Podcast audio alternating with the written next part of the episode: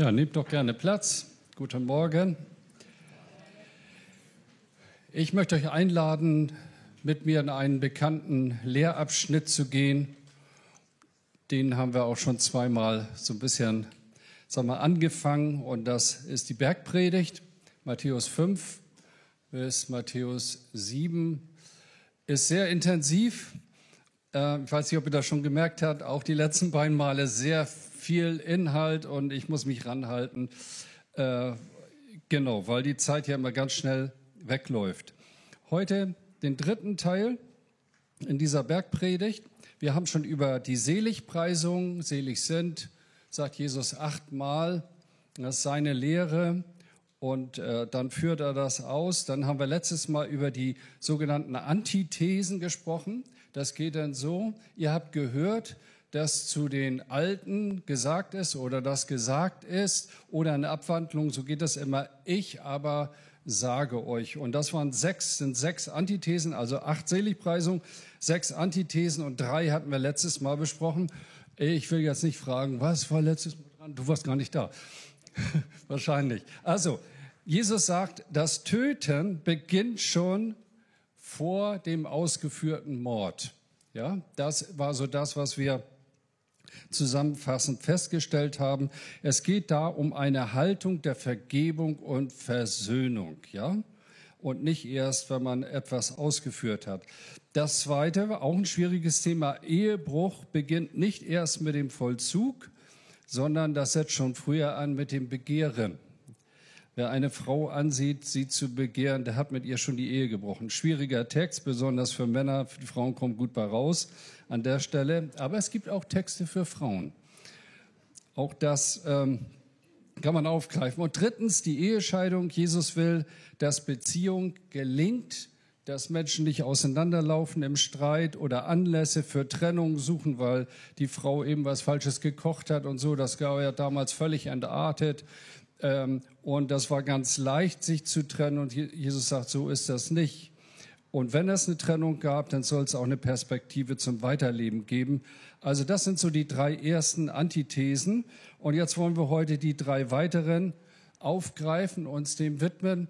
Und das sind auch schwierige Themen. Da geht es ja nicht um Ehe und Ehescheidung und ums Töten, aber es geht um Schwören, es geht um Vergebung und Vergeltung. Und ganz zum Schluss, das ist das ist sozusagen der Höhepunkt von der Liebe zu den Feinden. Ja, das ist ja typisch auch das, was Jesus gesagt hat. Gehen wir mal in das Schwören. Und ich möchte den Text lesen. Ich werde euch heute bitten, dreimal aufzustehen, und zwar dann, wenn wir den Text lesen. Und das ist jetzt. Deswegen bitte ich euch nochmal aufzustehen. Matthäus 5, Vers 33. Ihr habt gehört, dass zu den Vorfahren gesagt worden ist, ein Eid darfst du nicht brechen. Du sollst alles halten, was du dem Herrn geschworen hast. Ich aber sage euch, ihr sollt überhaupt nicht schwören, weder beim Himmel, denn er ist Gottes Thron, noch bei der Erde, denn sie ist der Schemel seiner Füße, noch bei Jerusalem, denn sie ist die Stadt des großen Königs. Nicht einmal bei deinem eigenen Kopf sollst du dich verbürgen, wenn du schwörst, denn du bist nicht in der Lage, auch nur ein einziges Haar deiner Haare weiß oder schwarz werden zu lassen. Und der Abschluss heißt da, euer Ja sei ein Ja und euer Nein ein Nein. Jedes weitere Wort ist vom Bösen. Dankeschön. Nehmt gern wieder Platz. Naja, das ist sehr auf den Punkt gebracht, sehr verkürzt an manchen Stellen. Ja, worum geht es in diesem Abschnitt? Ich würde es einfach jetzt einmal so überschreiben. Es geht hier darum, Wort zu halten nicht erst groß schwören zu müssen bei dem und bei dem und bei dem, damit man uns glaubt, sondern für Jünger typisch ist, dass man sich auf ihr Wort verlassen kann.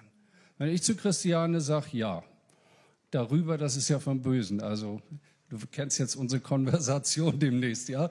Na, also wenn ich, wenn ich ihr etwas verspreche, wenn ich einem Menschen etwas verspreche, dann soll ich auch dazu stehen und das Versprochene einhalten. Das ist typisch für Jünger. Und meine Predigt heute habe ich überschrieben insgesamt mit Maßstäbe für Jünger. Das soll wesenhaft für uns sein. Wir müssen uns aufeinander verlassen können. Und da frage ich, ist das so? Da denke ich an bestimmte Menschen, wo man denkt, na ja, ist eine andere Generation. Ja, die sind halt so, oder die Persönlichkeitsstrukturen bilden das nicht ab, kann man auch so sagen. Ne? Es gibt Leute, die sind Chaos gewohnt und was weiß ich, und andere sind ganz genau, schreiben sich alles auf. Es geht darum, Wort zu halten. Unsere Worte haben Gewicht, sie bewirken etwas. Was wird nicht alles gesprochen, gefaselt und gelabert, um das mal so ein bisschen umgangssprachlich zu sagen.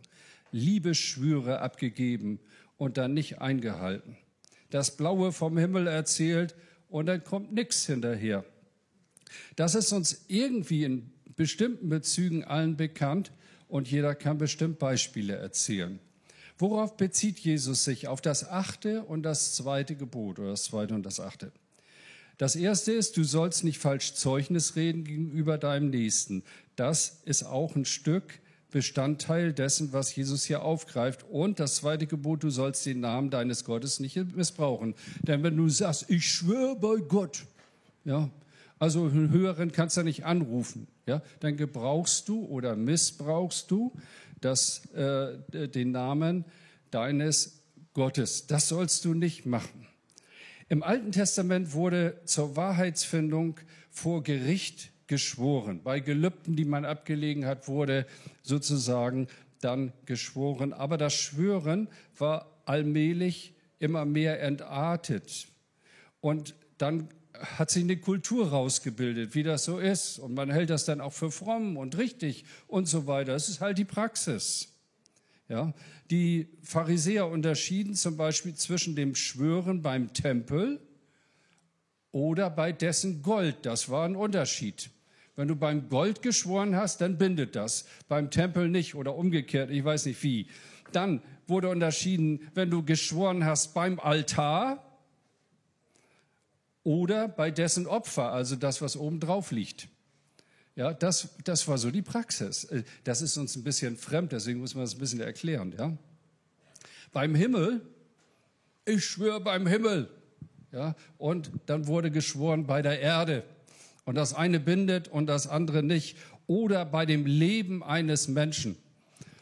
Ich war mal in einem Trägerkreis von so einem sozialen Verein und da war, war so ein Typ, der hat immer gesagt, ich schwöre bei meiner Mutter, sagt er immer.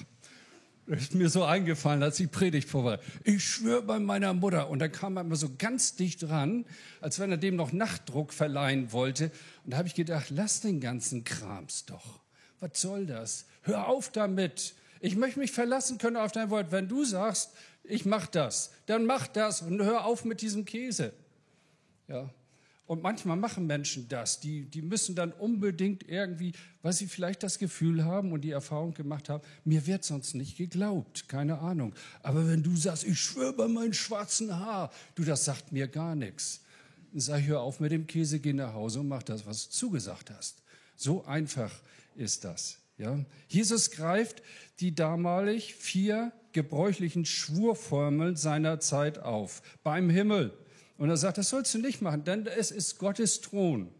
Bei der Erde kannst du auch nicht schwören, denn sie ist der Schemel seiner Füße. Bei Jerusalem, das ist die Stadt des großen Königs, also auch die Stadt Gottes, ja. Und bei deinem eigenen Kopf. Du kannst ja nicht mal dein Haarfarbe verändern. Ja, jetzt kommen die Einsprüche, ich weiß. Klar kannst du das, aber ich frage mich, wie lange? Du musst ja alle vier Wochen wiederholen. Ja? Und zahlst viel Geld dafür und die grauen Haare kommen dann doch durch. Irgendwann. Ja? Also Gott hat alle unsere Haare auf unserem Kopf gezählt. Wenn ich aus der Dusche komme und sehe da was da so eben naja, da eben abfließt durch die Wanne, dann denke ich immer, ja, Herr, du musst jetzt ein paar Haare abzählen. Gott weiß genau, ich meine, Ich weiß nicht, ob er da oben eine Strichliste führt, keine Ahnung. Aber was soll gesagt werden? Gott ist der Souverän. Gott hat das alle in der, alles in der Hand. Gott macht deine Haare schwarz und weiß und lässt auch ein paar verloren gehen. Und dann brauchst du auch nicht in die Türkei dir ein paar nachpflanzen lassen, wie manche Leute das machen. Soll übrigens gut sein. Also für die Leute, die sowas suchen. Ich kenne auch einen, der das gemacht hat. Sehr zufrieden, übrigens. Ja. Also du sollst nicht schwören bei meinem schwarzen Haar, bei meinem blonden Haar, bei meinem grauen Haar, was weiß ich, ja, sondern dein Wort soll reichen. Das ist doch ganz einfach.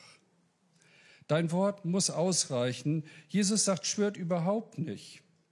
Und jetzt ist natürlich die Frage, ja, aber ich, ich meine, ich war mal bei der Bundeswehr und dann gibt es so ein feierliches Gelöbnis und dann musst du da die Fahne anfassen und ich weiß nicht was alles. Ja, und dann bist du dran gebunden. Oder wenn ein Beamter sozusagen legt ja auch so eine Art Versprechen ab. Ich bin nie dabei gewesen, aber äh, da gibt es ja auch so ein Eid von staatlicher Seite, vom Gesetz her bei der Bundeswehr oder wenn du einen Offenbarungseid machen musst. Ne? Ich erkläre hiermit, oder ich weiß nicht, wie die Formel ist, dass das und das mein Besitz ist oder ich keinen Besitz mehr habe, wie auch immer. Ne? Bei Amtsübernahme in der Politik, da sehen wir das alle vier Jahre, wenn die da stehen, eben vorne und vom Bundestagspräsidenten oder TIN den Eid ablegen. Leute, es geht darum, eindeutig zu sein. Und das ist ein Wort in unsere Welt gesprochen. Ich finde, es gibt so viel Zweideutiges. Leute, die sagen Ja und machen Nein. Und Leute, die sagen Nein und machen Ja. Also das ist so der Ausdruck von Individualismus. Ja? So wie man sich geleitet sieht unsere Worte zu überlegen, zu unserem Wort zu stehen. Unser Ja soll ein verlässliches Ja und unser Nein ein verlässliches Nein sein. Und das meint nicht, wenn wir es, und das hat man ja oft so verstanden, auch unter Christen, du darfst überhaupt nicht schwören. Das ist nicht gemeint, sondern du musst zu dem stehen, was du gesagt hast. Ja? Und das muss reichen.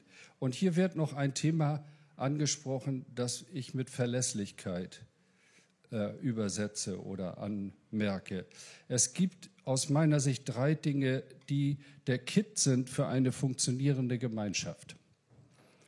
Für Gesellschaft, für Familie, für Zweierschaft, für Gemeinde, für Verein, wo immer wir auch mit anderen Menschen zusammenarbeiten und uns mit ihnen austauschen. Das erste ist Vertrauen. Gesellschaft, Gemeinschaft funktioniert nicht, wenn kein Vertrauen da ist. Also das ist die Basis sozusagen. Ich vertraue dir, ich bin jetzt hier eingeladen, Andi vertraut mir, dass ich hier keinen Murks mache. Ja, so, ganz schlicht und einfach. Du kannst dich auf mich verlassen, ich vertraue dir. Das ist die Basis für jede Ehe und auch für jede Beziehung, für jede Zweierschaft. Das zweite ist Verantwortung. Das ist das zweite große V. Ähm, Verantwortung, da steckt das Wort Antwort mit drin. Also ich bin sowas wie rechenschaftspflichtig. Ich muss Antwort geben, wenn ich gefragt werde. Ich bin verantwortlich für einen Menschen vielleicht. Ich bin verantwortlich für einen Finanzhaushalt. Ich bin verantwortlich für die Leitung dieser Gemeinde an diesem Morgen und so weiter. Und das heißt, Julian, antworte, wenn wir dich fragen, warum lief das so und nicht anders. So einfach ist das. Also Vertrauen, Verantwortung und das dritte ist Verbindlichkeit oder Verlässlichkeit. Das ist das dritte große V. Ja? Verlässlichkeit ist Standhaftigkeit, auch wenn es widrige Umstände geht, dass ich dabei bleibe, was ich zugesagt habe. Dass meine Worte und meine Taten auch, sage ich mal, eine entsprechende Sprache äh, sprechen. Und ich glaube, Unzuverlässigkeit ist heute ein ganz großes Problem. Mach mal einfach nicht. Kannst du, das wird dann mit Generation Z oder X oder was weiß ich alles, welche Buchstaben da noch angehängt werden. Dann, ja, die, die, die, die, die machen das nicht. Das stimmt nicht. Das ist menschenbezogen. Das ist eine Entscheidung innerlich. Maßstäbe für Jünger. Wenn du ein Nachfolger Jesu bist, dann musst du lernen, dann musst du lernen, zu deinem Wort zu stehen. Euer Ja sei ein Ja und euer Nein ein Nein. Alles darüber ist vom Bösen. Das ist der Maßstab, den Jesus lehrt. Und das finde ich herausfordernd. Ne? Ich habe auch manchmal keine Lust. Fangen wir mal an mit so ganz praktischen Dingen. Wie ist das mit Pünktlichkeit? Verlässlichkeit. Der Gottesdienst beginnt um 10.30 Uhr. Du kannst den um 10.35 Uhr legen, kommen die Leute immer noch zu spät. Weil dann fahren sie fünf Minuten später los. Ich war ja in einem, einer Stadtpastor, die, meine erste Gemeinde, und da gab es eine Nachbargemeinde, die hat so komische Zeiten gehabt. 10.12 Uhr fing der Gottesdienst an. Ich sagte, ist ja irre. Wieso das denn? Ja, die Leute sollen lernen, 10.12 Uhr wirklich da zu sein. Dann kannst du auch auf 10 setzen. Fängst immer später an, guckst dich um, der Lobpreis läuft schon, da zwei Drittel der Gemeinde ist da und der Rest fehlt. Leute, da können wir das umsetzen. Ich sage ja, das ist herausfordernd, was ich sage. Ich könnte auch eine liebe, schöne Predigt halten. Ich kann auch schön reden. Zur Hochzeit zum Beispiel. Ja? Aber Jesus fordert uns hier klar heraus, wie ist es mit deiner Pünktlichkeit? Und ich schimpfe nicht mit euch, ich sage nur, was hier steht, was implizit da drin ist. Bist du so ein Kandidat, der immer zu spät kommt, dann änder das, tu Buße, änder das. Wenn du irgendwo mitarbeitest, können die Leute sich darauf verlassen. Wenn du eine Kleingruppe leitest, wir haben ja auch angefangen mit einer Kleingruppe, ja? Ja, super meine Frau macht und tut und kauft ein. Ich kenne die ja. Alles Mögliche. Ich bin da auch noch einbezogen, mache da was zu essen mit und alles schön. Und dann rufen Leute eine Stunde vorher an und sagen, du, tut mir leid, wenn sie überhaupt anrufen. Und das geht nicht. Ich bin nicht frustriert, ich gehe wieder weg. Wie ist mit deiner Verlässlichkeit, mit deiner Verbindlichkeit? Wie ist es mit dem Bezahlen von Rechnungen? Wie viele Handwerksbetriebe gehen pleite, weil einfach nicht bezahlt wird? Man kann mal eine Rechnung übersehen. Wir haben jetzt so ein Konto bei der Apotheke, können wir so Medikamente holen. In unserem Alter darf man das. Und dann schicken die eine Rechnung und ich habe eine Rechnung, irgendwie ist mir durchgerutscht, weiß ich nicht, irgendwo. Ich kam aus dem Urlaub wieder und dann kriegte ich eine Erinnerung. Also so heißt das ja. Das erste heißt immer Erinnerung. Ja, erste Erinnerung. Das zweite heißt eine zweite Mahnung. Ja, da wird es dann schon ein bisschen dran. Also überweist du deine Rechnung. Leute, da hängen Existenzen dran, da hängen Mitarbeiter an, die auch wieder eine Familie zu versorgen haben. Vielleicht sagst du, sag mal, was erzählt er da heute Morgen? Nee, nee, das sind genau die Sachen. Wie verlässlich, wie verbindlich bist du? Ja? Und auch dranbleiben, wenn es Mühe macht. Jesus lehrt und sagt, ihr habt gehört, dass man Eide nicht brechen soll, nicht schwören soll. Ich aber sorge euch, Dein einfaches Wort soll ausreichen. Sei und rede so klar, wahrhaftig und zuverlässig, dass man sich auf dich verlassen kann. Amen. Jo. Jetzt stehen wir auf. Bitte. Jetzt kommt das zweite. Von der Vergeltung. Fünf Verse. Ja? Ihr habt gehört, dass gesagt ist, Auge um Auge, Zahn um Zahn als Gesetz der Vergeltung. Einschub. Ich aber sage euch, setzt euch nicht zu Wehr gegen den, der euch etwas Böses antut. Im Gegenteil, wenn dich jemand auf die rechte Backe schlägt, dann halt ihm auch die linke hin. Wenn einer mit dir vor Gericht gehen will, um zu erreichen, dass er dein Hemd bekommt, dann lass ihm auch den Mantel. Und wenn jemand von dir verlangt, eine Meile mit ihm zu gehen, dann geh mit ihm zwei. Gib dem, der dich bittet, und weise den nicht ab, der etwas von dir ausleihen möchte. Dankeschön. Nehmt gern wieder Platz. So, hier sind vier Aussagen. Ich gucke ein bisschen auf die Uhr. Ähm, vier Aussagen, Aspekte drin. Also das Erste, was Jesus sagt, ist, wenn jemand dich schlägt oder eine Ohrfeige, dann sollst du ihm auch die andere Seite hinhalten. Boah, also das verstehe ich nicht, ehrlich. Das, das kommt gar nicht in Frage. Ja? Wenn jemand mich schlägt. Also ich habe mich nie gern geschlagen. Ich musste das in der Schule immer machen. Ich bin in Rahlstedt aufgewachsen, Großlohe. Also Leute, da, da galt das Gesetz der Straße und der Stärkeren. Und ich habe mir immer gewünscht, wenn du mal älter wirst, dann gehst du irgendwo in eine Boxschule und haust dem Reinhold Faber auf die Nuss, dass ihm schwindelig wird. Ja, das war nämlich der Intimfeind. So, wenn du geschlagen wirst, halt auch die andere Wange hin. Dann Fändungsprozess ist der zweite Aspekt. Wenn jemand dein Hemd einklagt, dann gib ihm auch den Mantel. Drittens, Wenn jemand zwangsweise fordert, das war damals so, dass die Römer äh, verlangen konnten, also Julian, du gehst jetzt hier diese Meile und gibst das da ab oder was weiß ich, dann muss es das machen, sonst ging das ja ganz schnell mit dem Lebensende. Ne? Also geh zwei ganz freiwillig, wenn jemand dich zu einer Meile zwingt und schließlich ähm, geh mit dem, der dich um etwas bittet und ausleihen will, großzügig um. Ist das jetzt alles wörtlich zu verstehen? Also ich meine, jetzt gehe ich mal durch die Reihen und scheue euch so richtig ein. Lass meine ganzen Aggressionen raus, ja keine Angst, brauche nicht rauszulaufen.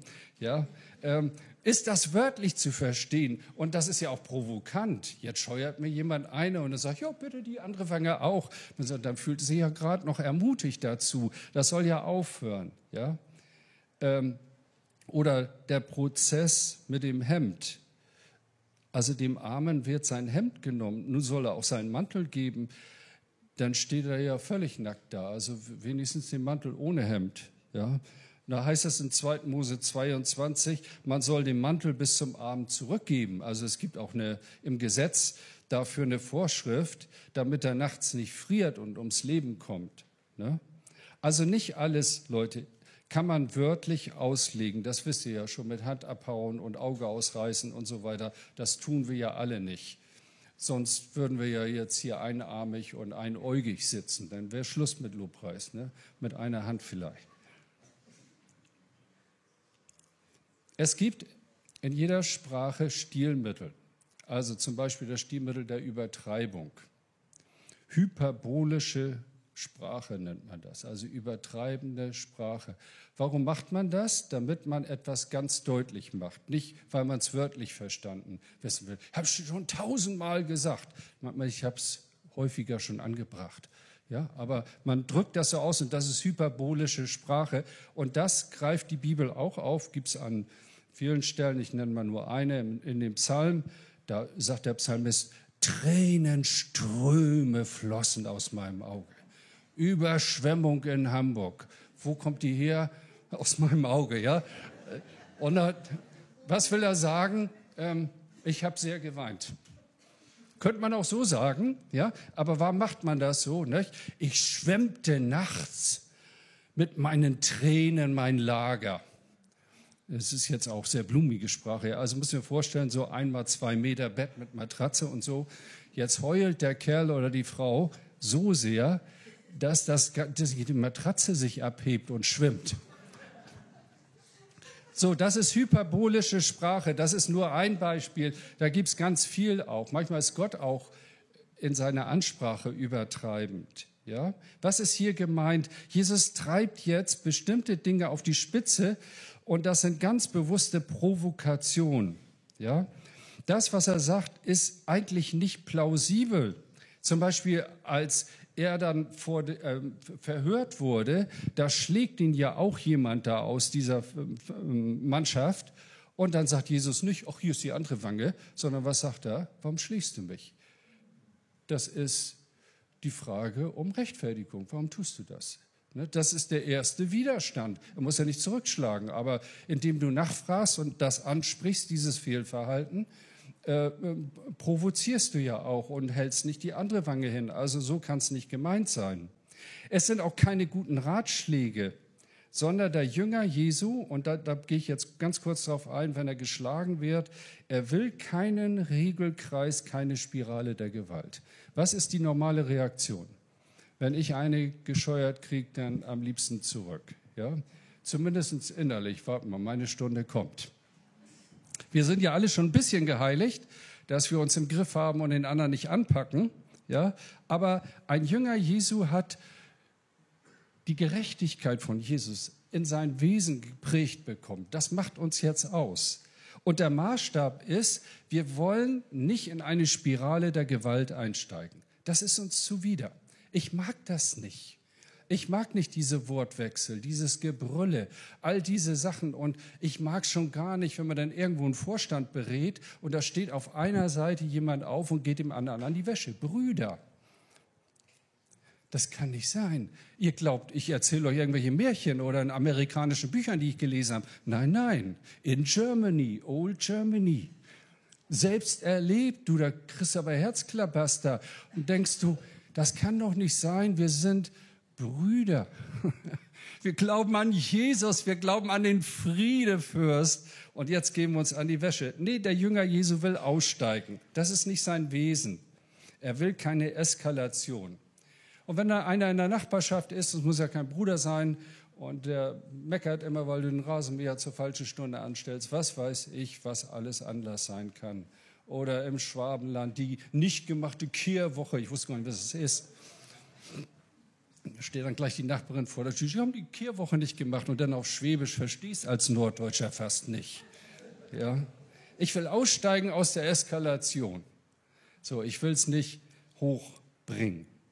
Zweitens, der Fändungsprozess. Ein Jünger Jesu will sich nicht in Prozesse verwickeln lassen. Ich habe einen Widerwillen, vor Gericht zu gehen und zu streiten. Das will ich nicht. Früher hätte ich das gemacht. Wir haben einen Nachbarn, ich habe den nie kennengelernt, aber wir sind ja eine Eigentümergemeinschaft, nennt sich das. Und da haben wir einmal im Jahr so eine schöne Mitgliederversammlung da. Da sind da 150 Eigentümer und äh, die müssen ja ihre Interessen vertreten. Dann sitzt da ein Notar vorne mit oder ein, zumindest ein Anwalt oder also einer, der fachkundig ist und der moderiert das da alles. Und dann kommen auch schon mal so Emotionen hoch und so weiter. Und einer hat sich da besonders hervorgetan, also der hatte irgendwie Bock auf Streit. Ich habe das nie verstanden, ich bin auch nicht immer hingegangen, ehrlich gesagt, war mir auch egal. Und dann hat er da so eine Lebensgefährtin und dann, ja, dann ist er verstorben. Und dann hat er testamentarisch verfügt, dass seine Lebensgefährtin diesen Streit weiterführt, noch über seinen Tod hinaus. Was, was soll das, Leute? Das, das bringt doch nichts. Und ein Jünger Jesu hat ein friedevolles Herz. Der möchte, dass Frieden ist. Der möchte, dass das nicht, möchte sich nicht in Prozesse verwickeln lassen. Ich habe keinen Bock, vorm Richter zu stehen und das. Und vielleicht nur um eine kleine Parklücke von 20 Zentimeter, um die es da geht. Mann, Mann, Mann, so viel Lebensqualität, die da den Bach runtergeht. Und vor allen Dingen, du bist auch nicht im Sinne deines Meisters ein Zeugnis. Ja? Ich steige lieber aus, auch wenn es mal zu meinem Nachteil ist. Und da sage ich euch, Leute, das, ähm, das hat Gott schon auch geprüft. Willst du jetzt Streit machen? Willst du es durchziehen? Oder willst aussteigen? Scheinbar ziehst du einen kürzeren, aber am Ende habe ich meinen Frieden und ich glaube, ich habe Gott damit geehrt. Ein Jünger Jesu wehrt sich nicht gegen Wege, die er oder sie gehen muss. Hier so Zwangsleistung der römischen Besatzungsmacht. Auch wenn es sich manchmal nicht toll anfühlt, die zweite Meile zu gehen, das ist doch auch etwas, eigentlich wisst ihr das. Wenn ich das jetzt so sage, dann, dann, dann ist zumindest bei Jesus Jüngern, da kommt ein Widerhall. Ja, du hast ja recht, aber es ist halt so schwer. Ja. Und das vierte, ein Jünger Jesu ist großzügig. Er gibt gern und freiwillig, hat ein offenes Herz für den Bedürftigen. Gib und weise nicht ab. Über das Geben und das rechte Geben würde ich dann nächstes Mal predigen. Da bin ich schon mit dran. Also es ist auch echt spannend. Ja? Also wir sind großzügig. Wir wollen aussteigen aus der Spirale der Gewalt. Wir wollen uns nicht in Prozesse verwickeln lassen. Wir wehren uns nicht gegen Wege, auch wenn es länger dauert. Das, das investieren wir. Und zwar gerne. Und er ist großzügig. Das ist das Wesen von Jüngern Jesus. So sieht es aus, wenn Jesus deine Gerechtigkeit ist. In dem Zusammenhang habe ich ein Zitat gelesen, ganz kurz das lautet, Gewaltanwendung ist die Signatur der unerlösten Welt. Und das ist das, was wir erleben im großen Stil, aber das fängt im kleinen Stil ja an, in unserem Herzen. Ja? Gott spricht, die Gottlosen haben keinen Frieden. Ihr werdet hören von Gewalt, von Kriegen und Kriegsgeschrei. Und im Kontrast dazu steht das Reich Gottes. Jesus sagt, meinen Frieden gebe ich euch, den Frieden lasse ich euch, nicht gebe ich euch, wie die Welt gibt. Das ist ein Unterschied. Maßstäbe für Jünger. Ich darf euch noch mal bitten, aufzustehen. Jetzt kommt die sechste Antithese von der Feindesliebe, auch sechs Verse. Ihr habt gehört, dass gesagt ist, du sollst deine Mitmenschen lieben und du sollst deine Feinde hassen. Das ist 3. Mose 19, 18. Ich aber sage euch, Liebt eure Feinde. Segnet die euch fluchen. Tut wohl denen, die euch hassen und betet für die, die euch verfolgen. Damit erweist ihr euch als Söhne eures Vaters im Himmel. Denn er lässt seine Sonne über Bösen und Guten aufgehen und lässt es regnen für Gerechte und Ungerechte. Wenn ihr nur die liebt, die eure Liebe erweisen, was für einen Lohn habt ihr dafür zu erwarten? Tut, nicht, äh, tut das nicht sogar, tun das nicht sogar, Entschuldigung, Leute wie die Zolleinnehmer? Und wenn ihr nur zu euren Brüdern freundlich seid oder sie grüßt, was tut ihr damit Besonderes? Tun nicht das sogar die Heiden, die Gott nicht kennen? Und jetzt der Abschluss. Ihr aber sollt vollkommen sein, so wie euer Vater im Himmel vollkommen ist. Dankeschön. Nehmt doch nochmal Platz. Letzte kurze Runde. Ja? Oh, das ist eine Predigt für sich, also eine Predigtreihe eigentlich, wollen wir so sagen. Ihr merkt schon, da steckt so viel drin. Das Gebot der Feindesliebe ist eines der zentralen christlichen Texte. Das hebt das Christsein also von vielen anderen hm, äh, Überzeugungen auch ab. Und die Apostel haben das auch so verstanden und so gelehrt und vielleicht auch gelebt. Paulus sagt in Römer 12, Vers 14, segnet, die euch verfolgen. Segnet und fluchet nicht. Oder Petrus in 1. Petrus 3, Vers 9, vergeltet nicht Böses mit Bösem oder Scheldwort mit Scheldwort, sondern segnet vielmehr. Meine Frage da ist auch, kann man das? Ja? Heinrich Heine, ein deutscher Dichter, hat gesagt, ich zitiere, wusste ich auch nicht, dass er sowas gesagt hat, wenn der liebe Gott mich ganz glücklich machen will, lässt er mich die Freude erleben, dass er äh, diesen Bäumen etwa sechs bis sieben meiner Feinde aufgehängt werden. Und dann sagt er weiter, mit gerührtem Herzen werde ich ihnen ihre Un, äh, werde ich ihnen vor ihrem Tode alle Unbill, also alles Unrecht verzeihen. Ja, man muss seinen Feinden verzeihen, aber nicht früher, als bis sie gehängt sind.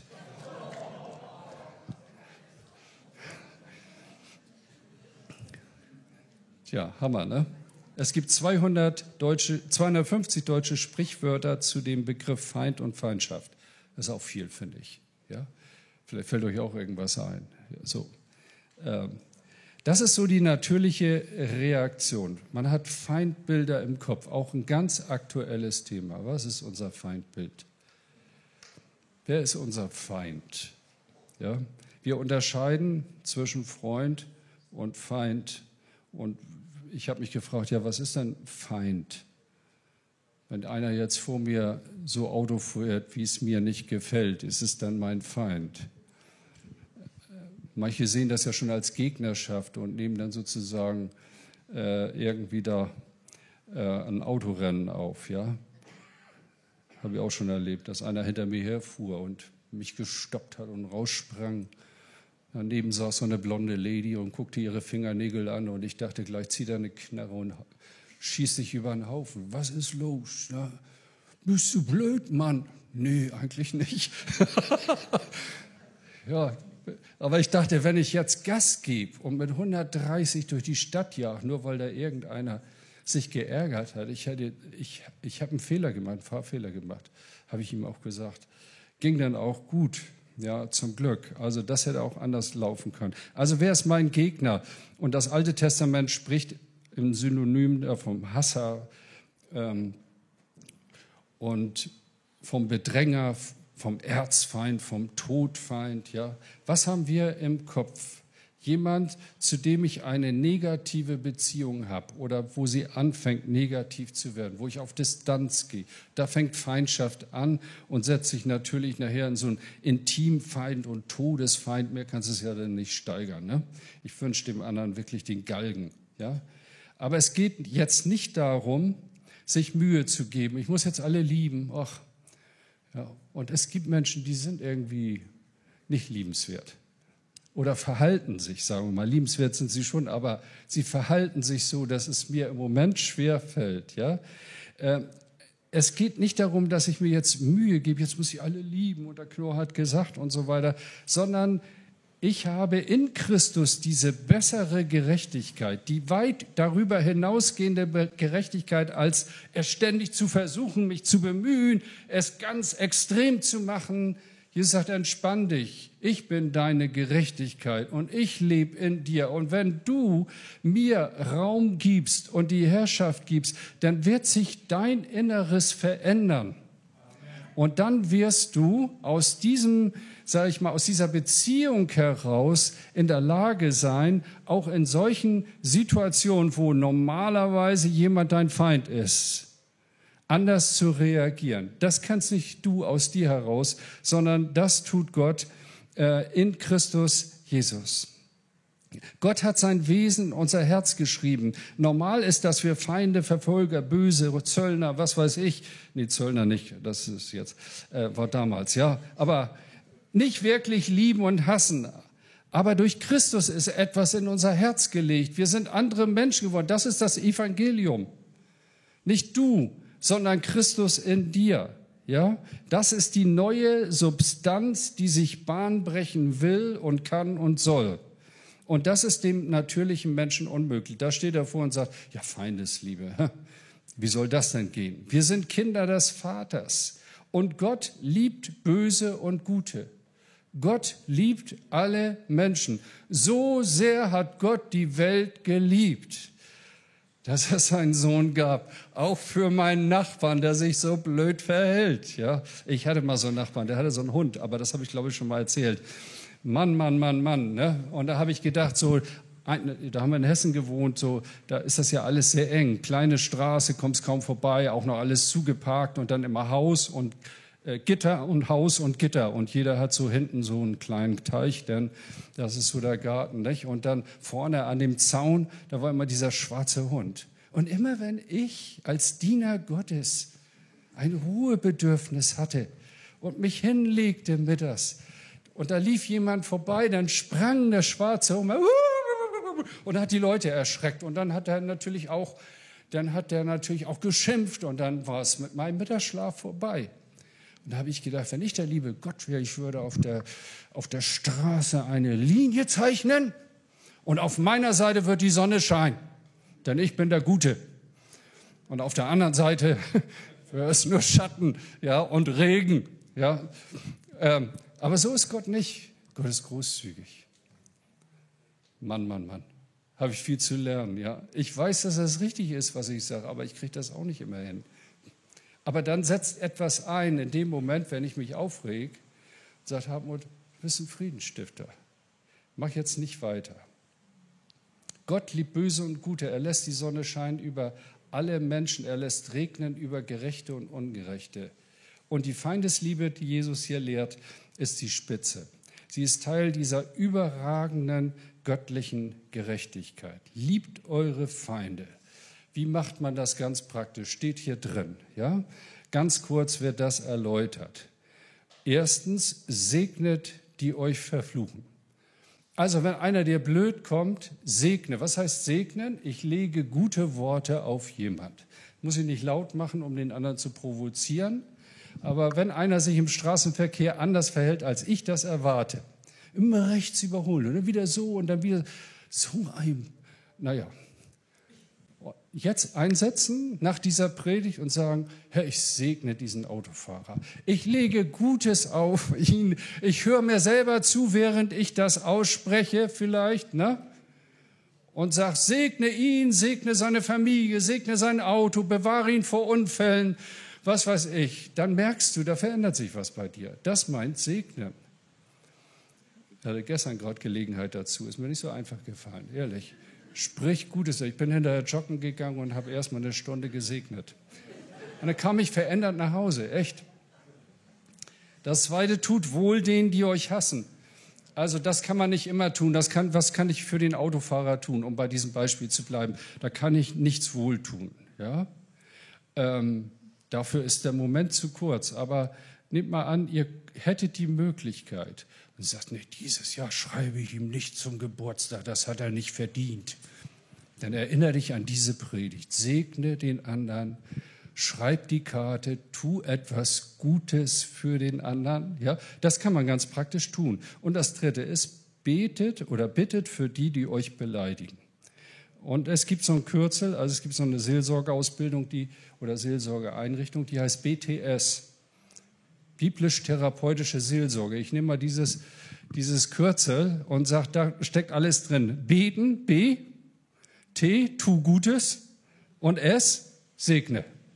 So, und wenn du jetzt eine Herausforderung erlebst, heute oder in der nächsten Woche, dann äh, sage ich mal, handle nach BTS. Beten, tu Gutes, segne. Und das ist genau das, wo Feindesliebe sozusagen dann einsetzt, weil wir genau das Gegenteil von dem tun, was eigentlich die natürliche Reaktion ist. Den Abschluss, und damit bin ich durch, finden wir dann nach diesen sechs Antithesen in Vers 48, ein sogenannter äh, Kelalim ein zusammenfassender Übergangsvers oder Zentralvers. Gibt es 17 Mal bei Matthäus. Nur mal so als Statistik. Darum, jetzt fasst Jesus zusammen, Übergangsvers. Sollt ihr vollkommen sein, wie euer Vater im Himmel vollkommen ist. Ja, ich bin in der Schule Jesu, das ist auch gut so. Ich will Jesus folgen. Ich weiß, dass all das, was ich hier gesagt habe, richtig ist, jedenfalls aus meiner Sicht. Ja, und wir sollen vollkommen sein, wie der Vater im Himmel vollkommen ist. Das ist wieder nicht, Leute, Perfektion und Unmöglichkeit, sondern das meint, in der Nachfolge Jesu zu sein und immer mehr in dieses Bild, das ich gezeichnet habe, hineinzuwachsen. Das ist sozusagen die erreichte Endversion. Wenn wir völlig ausgereift sind, ist das eigentlich das, was Christus durch seinen Geist in uns bewirkt. Also, ich fasse zusammen, lies die Bergpredigt nicht wie ein Forderungskatalog. Geh jetzt nicht nach Hause und versuch das alles umzusetzen. Aber ich bin sicher, der Herr wird an irgendeiner Stelle dir eine Situation herbeiführen, wo du auf einmal erinnert wirst und sagst, ja, ich könnte jetzt mal darauf verzichten, gegenzuhalten, sondern die zweite Meile mitgehen. Ja? Jesus ist meine Gerechtigkeit und die ist besser in Qualität und Quantität als alle Gerechtigkeit, die Vorschriften, Bemühungen und der eigenen Kraft bewirken können. Das ist das, was Jesus in unseren Herzen tut. So, ich glaube, ich habe euch sehr herausgefordert und gestretcht, mich auch. Und ich wünsche euch viel Segen damit. Hoffe, dass ihr euch nicht geärgert habt über mich. Und jetzt kommt die Praxis und in der Praxis setzen wir es um. Wollen wir noch mal aufstehen? Jetzt nicht um Text zu lesen, jetzt bete ich nochmal. Und dann haben wir noch ein Lied hier, das, das auch nochmal die Möglichkeit gibt, das im Gebet jeder persönlich vor dem Herrn klar zu machen, sagen, Herr, ich bin dein Jünger und diesen Weg möchte ich gehen. Danke, Jesus, für diesen Morgen, für eine aufmerksame Zuhörerschaft, für dein klares Wort, für dein herausforderndes Wort, für die Bergpredigt. Herr, wir fanden das immer toll, die Bergpredigt, weil die so klar ist und weil so wegweisend, aber sie gilt für uns. Wir, wir wollen das lernen. Hilf du mir, Herr Jesus. Hilf du uns. Du lebst in unseren Herzen. Und wir lieben dich. Wir haben das auch den ganzen Gottesdienst zum Ausdruck gebracht. Mit Lobpreis, mit Abendmahl, mit Zuhören. Danke, dass du in unserer Mitte bist und jeden berührst, auch an der Stelle seines Herzens oder ihres Herzens.